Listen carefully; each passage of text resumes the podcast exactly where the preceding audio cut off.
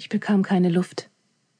Eine Hand lag auf meinem Mund, eine andere rüttelte mich an der Schulter und riss mich aus einem tiefen Schlaf. Tausend hektische Gedanken schossen mir binnen eines einzigen Herzschlags durch den Kopf. Es geschah. Mein schlimmster Albtraum wurde wahr. Sie sind hier. Sie holen mich. Ich blinzelte und sah mich in dem dunklen Raum wild um, bis ich das Gesicht meines Vaters erkannte. Immer noch verwirrt, hörte ich zumindest auf zu zappeln. Er ließ mich los, trat zurück und betrachtete mich kalt. Ich setzte mich im Bett aufrecht hin. Mein Herz hämmerte nach wie vor. Dad? Sydney, du wolltest einfach nicht wach werden. Klar. Das war seine einzige Entschuldigung dafür, dass er mich zu Tode erschreckt hatte. Du musst dich sofort anziehen und dich vorzeigbar herrichten, fuhr er fort. Schnell und leise. Wir treffen uns unten bei mir im Arbeitszimmer. Ich spürte, dass sich meine Augen weiteten. Aber ich zögerte keinen Moment. Es gab nur eine einzige akzeptable Antwort. Ja, Sir, natürlich. Ich gehe deine Schwester wecken. Er drehte sich zur Tür um, während ich aus dem Bett sprang. Zoe? Rief ich. Wofür brauchst du sie? Psst, tadelte er mich. Beeil dich und mach dich fertig. Und denk dran, sei leise. Weck deine Mutter nicht auf.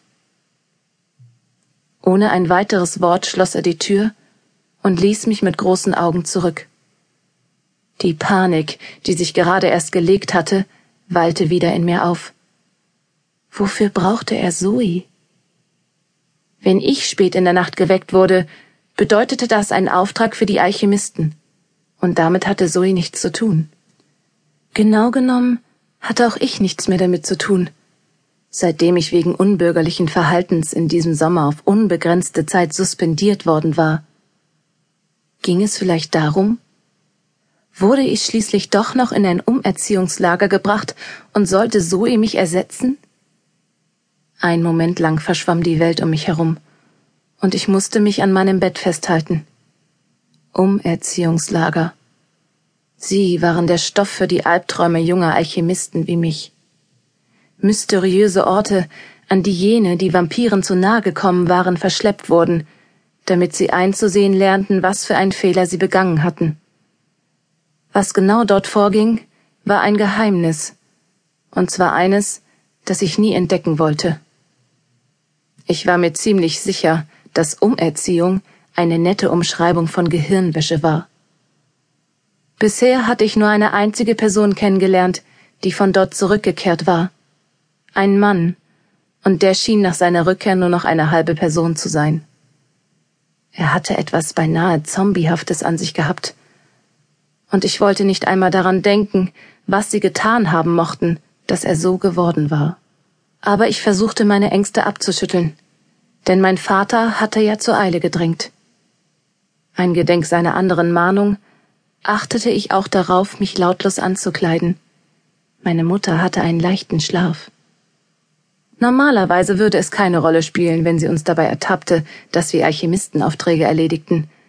Aber in letzter Zeit hatte sie keine allzu freundlichen Gefühle für die Arbeitgeber ihres Mannes und ihrer Tochter gehegt. Seit mich aufgebrachte Alchemisten im letzten Monat an der Türschwelle meiner Eltern abgesetzt hatten, hatte dieser Haushalt die ganze Wärme eines Häftlingslagers ausgestrahlt. Meine Eltern hatten sich schrecklich gestritten, und meine Schwester Zoe und ich liefen oft auf Zehenspitzen durchs Haus. Zoe. Wozu brauchte er Zoe? Die Frage brannte in mir, während ich mich anzog. Ich wusste, was vorzeigbar bedeutete. Es kam nicht in Frage, einfach in Jeans und T-Shirt zu schlüpfen.